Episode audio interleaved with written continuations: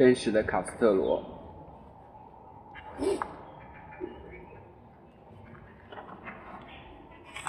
卡斯特罗是古巴的领导人，然后打算十天把这本书读完吧。十天行不行？应该不行，大概要二十天。一九九二年的六月，时年六十六岁的费尔卡斯特罗第一次去西班牙北部的一个小石头房子去探视，这是他父亲当年出生的地方。他以前一贯不爱谈论自己的家庭以及私下的生活，但这一次他滔滔不绝，走进了自己父父亲的房子。他是什么感受呢？这里充满了爱。老人以前特别怀念家乡，以前他经常跟我讲起对美战役时他在古巴的从军从军经历。他想要返回家乡，于是就回来了。我父亲以前很穷，但是很能吃苦。他雇了一群农业工人，其中一位看着牛，看着牛的工人患了坐骨神经痛。这时候家里的状况已经有了很大的改观，于是父亲让这名工人当了他的厨师。父亲的脾气暴躁，那时候他老是训斥我们。父亲有时候很忧伤。对了，我为什么要说这些呢？菲德尔的父亲安吉尔·卡斯特罗，一九七八年出生于加尔西尼亚的农村，一个农民家庭里。他家乡是西班牙最穷的地区之一。年轻的时候，安吉尔机灵强壮、勤劳独立，但是他目不识丁，也没有田地。于是只好做一名雇农，为附近经济好的条件，呃，为附近经济好的农主们卖命。一九八五年，安吉尔二十岁的时候，古巴独立运动的领导者发起了反抗西班牙统治的总攻。古巴是昔日强大的海海外帝国西班牙最有价值的一部分。马德里的政府决意要保住这片土地。于是，越来越多的部队从海上运到古巴，力图镇压革命起义。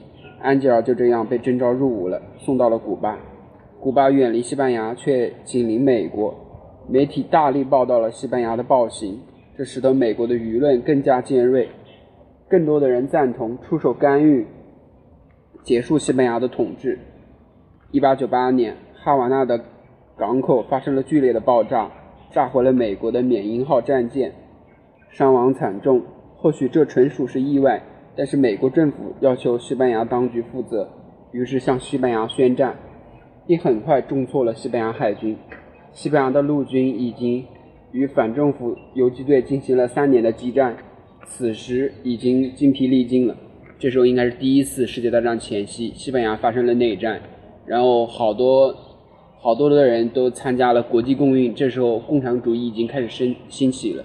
像那个，呃，越南的那个共产党主席胡志明，这时候就参加了西班牙内战，还有海明威也参加了。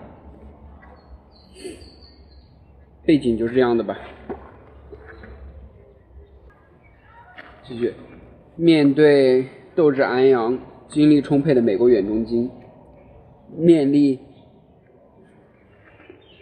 面对。斗志昂扬、精力充沛的美国远征远征军，他们毫无还手之力。很快，西班牙就向美国投降了，把古巴的管理权交到美国。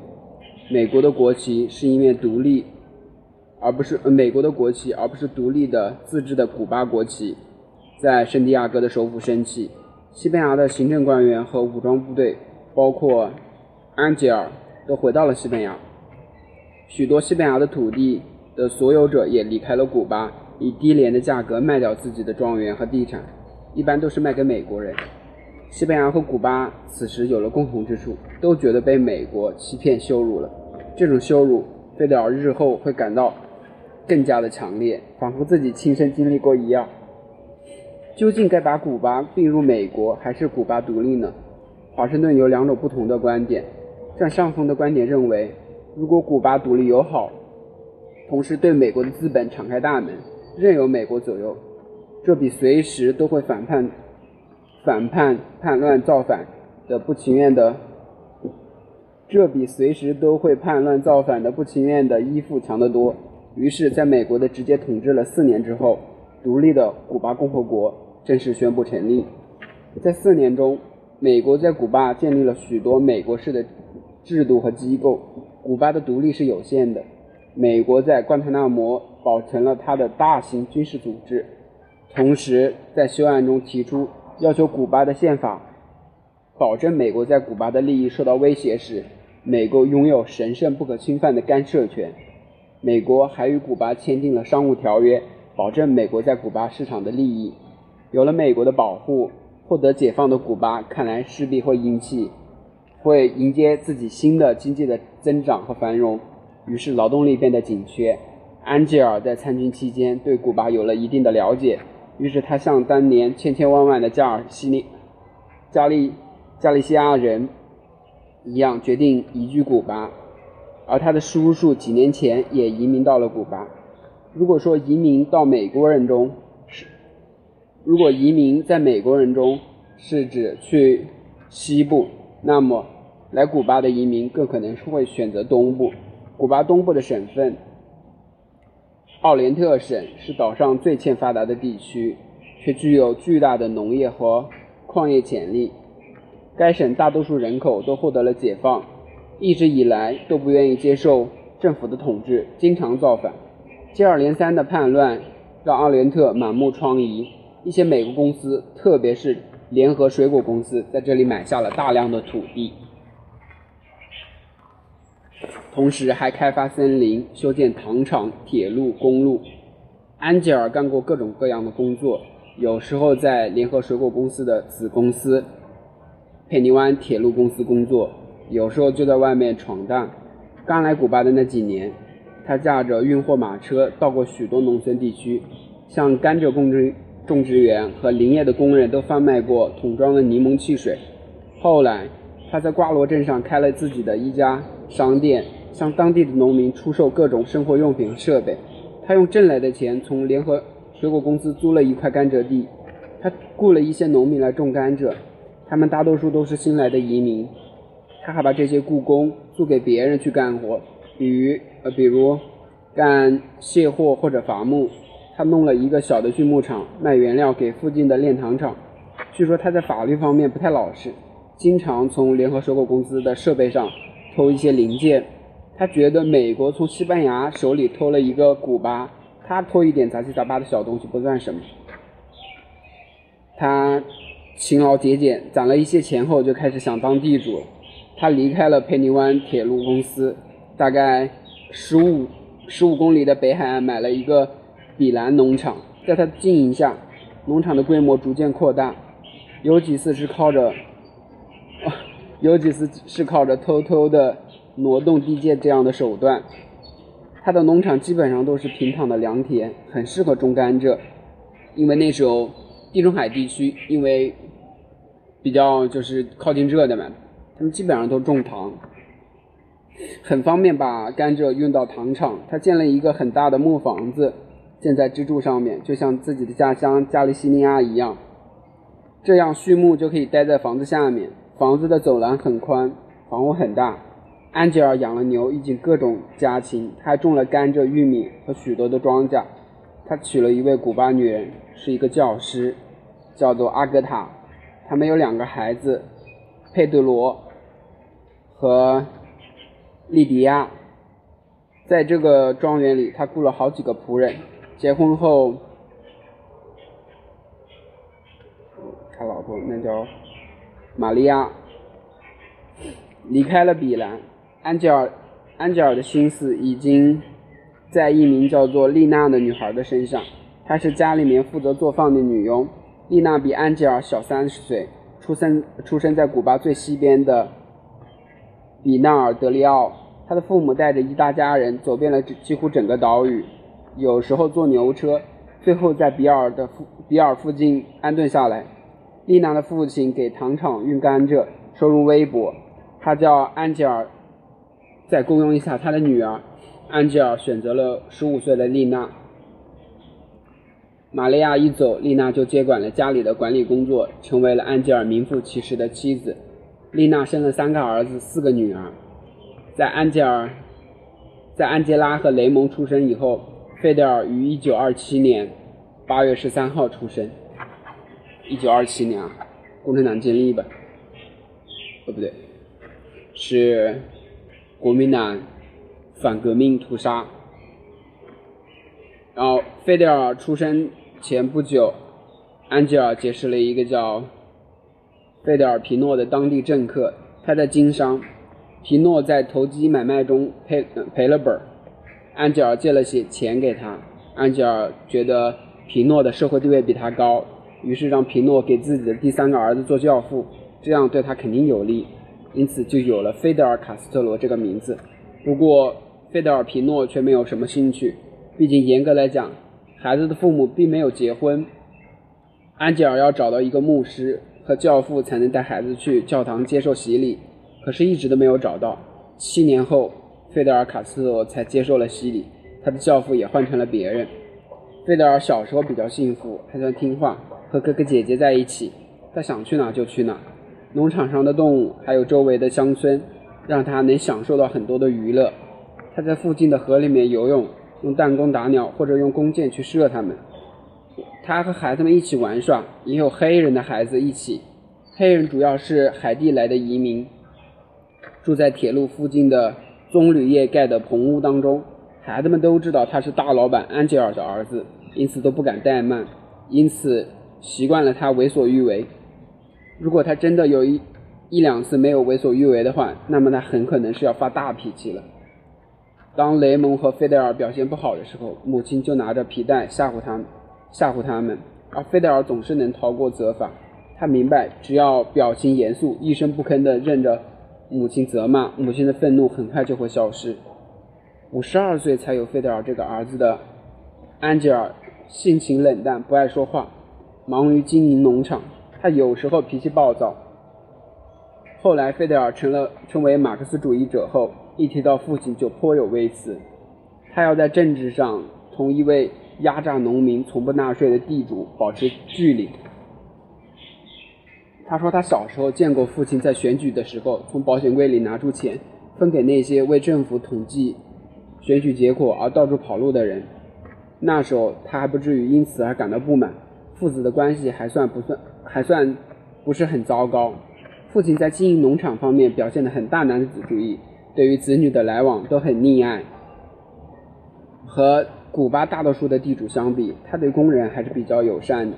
费德尔后来回忆说，自己把呃父亲把甘蔗地的草除得格外的勤，这是为了给别人工作的机会。这些人在周围的美国人经营的大农场里收割甘蔗。收割季节之外，他们连续工连续几个月都没有工作。在我的记忆中。每当有人向他求助的时候，他都会帮忙。有时候他也会发牢骚，但是基本上每次都慷慨解囊。费德尔在童年时代虽然偶尔受到父亲的怒斥，但没有受过什么虐待。真要说起来的话，他是过于溺爱了。他小时候的照片里，他都打扮得很漂亮，表情得意，而且衣服看起来就很贵，不像是一个农家的孩子。他这样穿着，和那些光着脚丫的海地小伙伴们形成了鲜明的对比。大一点的照片中，小费德尔拿着巴拿马草帽，精神气十足地坐在拖拉机上，和父亲争吵过，几乎每次都是父亲妥协。几乎可以肯定的是，他的家庭生活并不是因为他后来，并不是因为，并不是他后来反抗权贵的原因。小费德尔一点点的长大，父亲的产业也一一点点的变大。他的农场已经有了一千八百公顷，而且他又租了一万公顷，主要是从联合水果公司那里租来的。这时候，他的农场已经是当地最大的农场之一了。他租来的土地大多是丘陵，不适合种植甘蔗，但是可以用来林木或者放牧。费德尔家族日益壮大，不仅新修了几个住宅，还增添了一个办公室和几个农舍。住宅附近有鸡圈。每逢甘蔗收割的季节，工人们就会在礼拜天来压住斗鸡，输的赔个精光，赢的就会买一些朗姆酒喝得烂醉。收割甘蔗时，大概有六百名工人在庄园上劳动。尽管家道殷实，但是安吉尔和丽娜却没有资产阶级的派头，不会装模作样的附庸风雅。住宅里很多的房间都凌乱不堪，有的房间里甚至还有鸡住在里面。家人和仆人一起用餐，保存着乡村的粗粗野习惯。农庄附近有一座用学堂筑成，呃，有一个用作学堂的独立小棚。政府雇来了来自首府圣地亚哥的年轻教师，给二十个不同年龄的当地孩子授课。这些孩子大多数大多数出身贫穷，一旦长大可以干体力活，就会辍学。费德尔大。大约从三岁起，就跟着哥哥雷蒙和姐姐安杰拉一起生活。他是最小的学生，于是老师把他放在椅子上，坐在第一排。孩子们在这里学一些阅读、写作、算术，还经常唱一些国歌什么的。在课堂上，费德尔不愿意老老实实的坐着，动不动就和别人吵架，经常顶撞老师。有时候老师把他惹恼了，他就对老师大喊大叫，然后一溜烟的跑回家。学堂里没有宗教教义，附近也没有教堂。费德尔小时候只是从母亲那里接触到了一点点宗教。母亲每天都会诚挚的祈祷，盼望着各路圣人让他如愿以偿。丽娜的基督教观念或许有古巴黑人的成分。卡斯罗后来回忆童年时说道：“他不知道父亲是否有宗教信仰，父亲从来没有提过跟宗教有关的事情。”六岁那年。费德尔和姐姐安吉拉一起被送送到圣地亚哥的老师那里生活。老师之前对费德尔费德尔的父母说过，他很聪明，他可以让他在他家学习，日后让他进一所圣地亚哥的友好学校。后来费德尔说，老师主要是想从父母那里得到一些每个月寄给他的四十比索的食宿费。他很讨厌离开家。老师和他的父亲、妹妹挤在一个潮湿破旧的小房子里。父亲和妹妹都没有收入，五个人都是靠老师这些微薄的公司养呃工资养活。费德尔抱怨他从来没有吃饱过，他经常受到训斥，不允许喊叫，不允许哀求，有时候还会挨打。他们偶尔学点书法或者乘法表之类的东西。费德尔向父母诉说，说老师对他不好，但是父母一开始没有管。后来，母亲看到孩子都已经瘦到皮包骨头了，这才意识到确实有问题。他们几个被接回比兰，住在家里面。安吉尔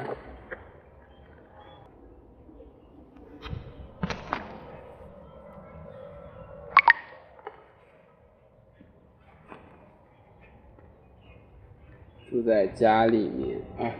安吉尔严厉地指责了老师，但听老师的解释他的难处之后。就原谅了他。后来几个孩子被送往圣地亚哥的，和老师一起生活。费德尔感到胆战心惊。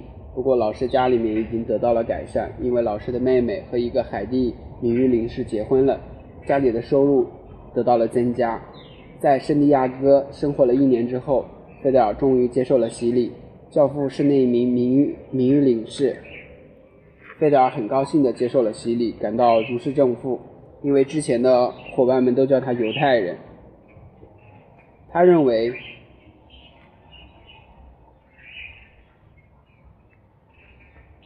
要进入教会学校学习必须接受洗礼。此时，安吉尔和丽娜举行了一场正式的宗教婚礼，或许这是为了保证孩子们能进入教会学校学习。在圣地亚哥生活一年半之后，已经接受洗礼，成为基。基督教徒的费德尔名名名正言顺的进进入了学校，雷蒙也去了，后来弟弟劳尔也进入了这所学校。劳尔就是现在古巴共产党的主席。费德尔依然是一个爱吵爱闹、任性的学生，受到批评时的态度还不算好。他非常讨厌林氏夫妇，因为他他想他们想约束他的性格。他们威胁到：“要是他仍然恶习不改，那就把他送到学校寄读。”费德尔喜出望外，于是恶意的表现的，于是故意的表现的更加恶劣一些。不出所料，他被送到了学校寄寄读，而他的父亲也同意适当的出一点钱。费德尔讨厌管教，也不喜欢那些枯燥无聊的课程。不过在寄宿中，他有一些朋友，而且他有大量的自由的时间去参加体育活动，比如打棒球或者踢足球。这两这两个方面他都很有天赋。学校有时会带着寄宿生去旅游，每两周还会坐船去附近的岛屿，那里有一些娱乐活动。在学校，费德尔经常顶撞老师，他组织过几次抗议学校伙食的事件，还和同学们打过几次架。有一次，一个老师扇了他一耳光，他一他一下就火了，对老师又揍又咬。他的哥哥雷蒙也不是吃素的。三年后，学校给他的父亲安杰罗写了一份报告，说兄弟两个的表现很糟糕。要是他们还想在这个学校上课的话，那就要认真学习了，而且得表现的规矩一点。收到这份报告，安吉尔恼恼羞成怒，他告诉两个儿子不让他们去上学了，因为他们的表现太差了。雷蒙对学习本来就没有什么兴趣，倒是希望回来和附近的一个海地的收割工的女儿待在一起。但费德尔强烈的反对离开学校，他说老师们都有很大的责任，并且并且辩解说道老师对他们不公正。他扬言如果让自己待到家，他就烧掉房子。这一次他又赢了，母亲开始替他求情。虽然丽娜最喜欢的是费费德尔的弟弟劳尔，因为他比另外两个更加的温和，更加的体贴人，但他同时也意识到费德尔的聪明之处。他自己没有接受过正式的教育，但他一定让费德尔接受到最好的教育。他说服了丈夫，于是费德尔被送到了另外一所学校。这所学校也在圣地亚哥，学校名声显赫。是西班牙基督会士创办的，学生们都是当地的富商、农场主的儿子。这里面显然没有人会提种族歧视的事，但是他们都理所当然地认为只有白人的子女才能上学。费德尔一开始上日课，住在圣地亚哥的一家一户农家里。那个人是他父亲生意上的熟人，充当他的监护人。他的姐姐安吉拉在圣地亚哥的一所女子学校上学，也在这个人的家里住。费德尔有一次和这个新的监护人闹得很不很僵，他表现的不好或者考得很差的时候，这位监护人就会扣扣他的零钱来责罚他，费德尔就会暴跳如雷。当监护人把他关在房间里面逼他做作业的时候，他就对着干，一个字也不写。他会对老师说他弄丢了成绩报告单。老师给了他一份新的之后，他就会把旧的报告单分数改了再带回家。他说阑尾炎，他做了阑尾炎后的伤口感染，于是不不得不住院三个月，成绩成绩每况愈下。他很享受这段时间，因为可以成天的可以看连环画和病友聊天，或者做做白日梦什么的。当他在多洛雷斯寄宿上学的时候，事情有了改观。他很喜欢，而且很崇拜给他上课的耶稣会的老师卡斯特罗。后来也多次承认，这位牧师特别的尽责，特别的关心学生们的身心健康和学习成绩。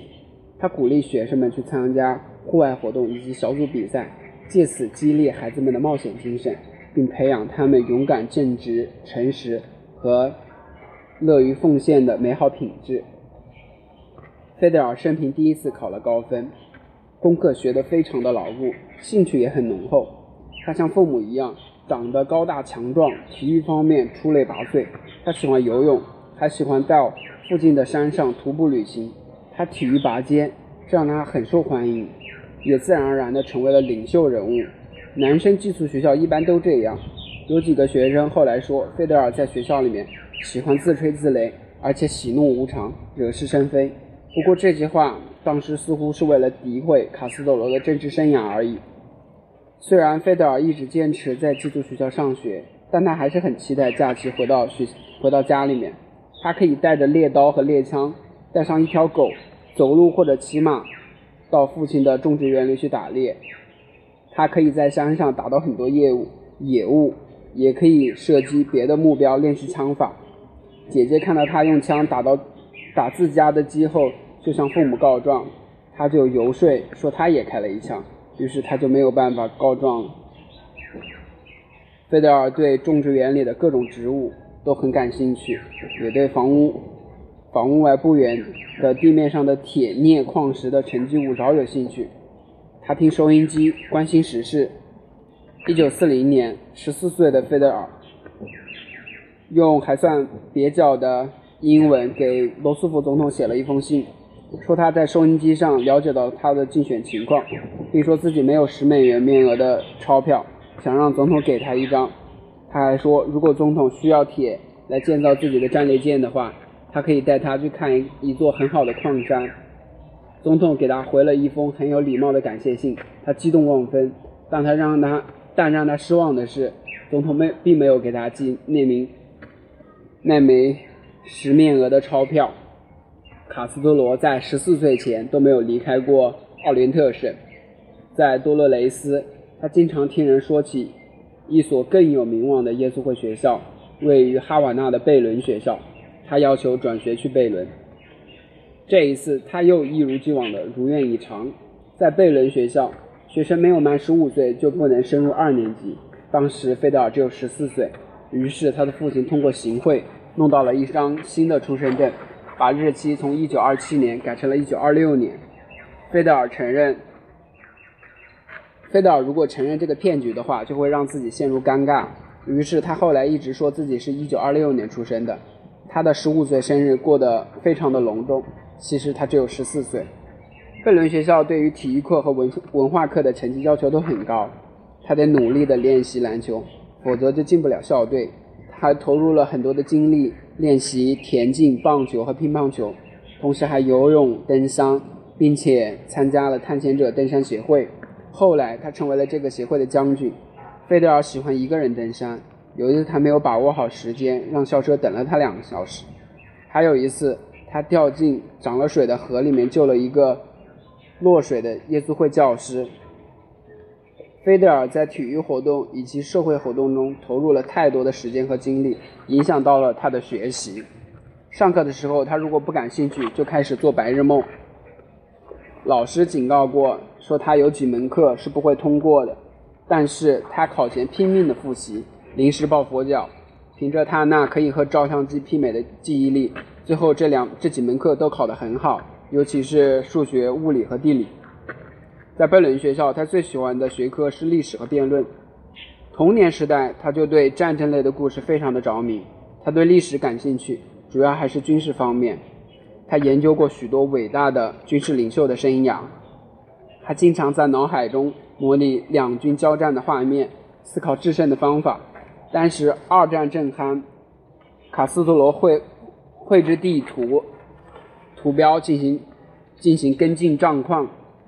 他对宗教的说教没有兴趣，却喜欢《旧约全书》中描写战争的部分，尤其是英勇的突袭和以弱制强的故事。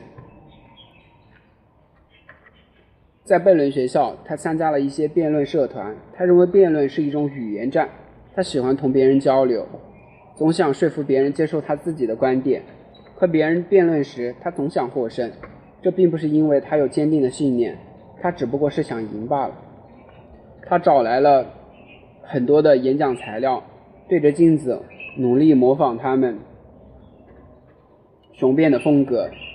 他有一张照片是在贝伦学校演讲时拍的，照片里的他身材修长，举止优雅，神态轻松，就是稍微有一点不自然。人们都认为，费德尔上学的时候与上层的富家子弟接触是他日后政治生涯影响的很大的原因。理由是那些富家子弟都看不起他，觉得他是一个土里土气的乡巴佬，甚至还会鄙视鄙视他，说他是私生子。因此，他对古巴的富人或者权贵形成怨恨。但是这个说法是站不住脚的。费德尔说，普通人。和普通人在一起感到很自豪，呃，很自在。说他与有些的富家子弟不一样，他在童年的时候和穷人经常接触。但说这句话典是一种典型的政治手段，目的是想表达他是人民群众的一员。在贝伦学校上学的时候，他对政治仍然不怎么感兴趣，但他后来时不时的努力让别人觉得他在青年的时候就对左翼运动抱有同情心。左翼就是共产主义。比较激进一点的。一九九五年，他在汉瓦那大学做演讲的时候，贝伦学校的一个西班牙教师告诉他，大量的共和党囚犯在西班牙内战时就被弗朗哥处死了，这让他感到很震惊，义愤填膺。不过，他当时的愤慨或许没有在他的演讲中给观众描述的那么强烈。有力的证据就是他一般都会全盘接受老师们的保守观点。贝伦学校的耶稣会会士后来经常与支持革命事业的耶稣会会士相去甚远。卡斯特罗自己也说，他们都是右翼分子，是弗朗哥的支持者。他们宣称共产主义是个极度邪恶的东西，因为神职人员的惨杀以及各种各样的暴行负责。卡斯特罗在贝伦上上学时的政治课本中，有些内容他非常认同，比如西班牙的长枪党建立者何塞·安东尼的演讲词。何塞·安东尼谴责马克思主义与议会议会主义都是堕落的物质主义。费德尔后来皈依马克思主义了，但何塞·安东尼对于团结就是力量的信奉，对于多党民民主制度的鄙视，他依然非常推崇，一直铭记在心。要做一名马克思主义者，他必须成为唯物主义者，但是他依然鄙视唯物主义的道德价值观。一九九八年，在谩骂迫害古巴天主教几十年后，他与约翰保罗教皇达成了共识。认为工业化社代是认为工业化社会的消费主义和物质主义正在腐朽人们的价值价值观。何塞·安东尼还宣称西班牙文明至上主义啊，这是个典型的民族主义，认为所有西班牙国家应该共同建立一个精神或者文化的统一体。年轻的卡斯特罗瞬间就对这一条产生了共鸣，他热爱自己的祖国古巴。但并不是因为父，并且并不是因为，并不会因为父亲是西班牙人而感到尴尬。相反，如果西班牙语国家不团结一致的话，他们必定会被美国这个新兴帝国吞并或者控制。卡斯特罗是到后面才懂得拒绝法西斯主义观点的。卡斯特罗在这一时期对宗教似乎既顺从又厌倦。根据学校的要求，他每天都会去做弥撒。有时候还能看到他私下做祷告。后来他常说，他一遍一遍机械地念着祷文和教理，没有想过他们的意思。他说，在一年一度的那三天精神进修期间，他只是在一边做着白日梦，一边在等着吃饭。同样，他可能夸大了他当时漠不关心的程度，目的是为了表明自己不自己是个纯粹的共产主义者。不过这已经司空见惯，不足为奇了。好吧，今天就读到这里。一共读了十三页，一共三百页，十三页，十天一百三，两天二百六，哇！我要读一个月。再见，再见。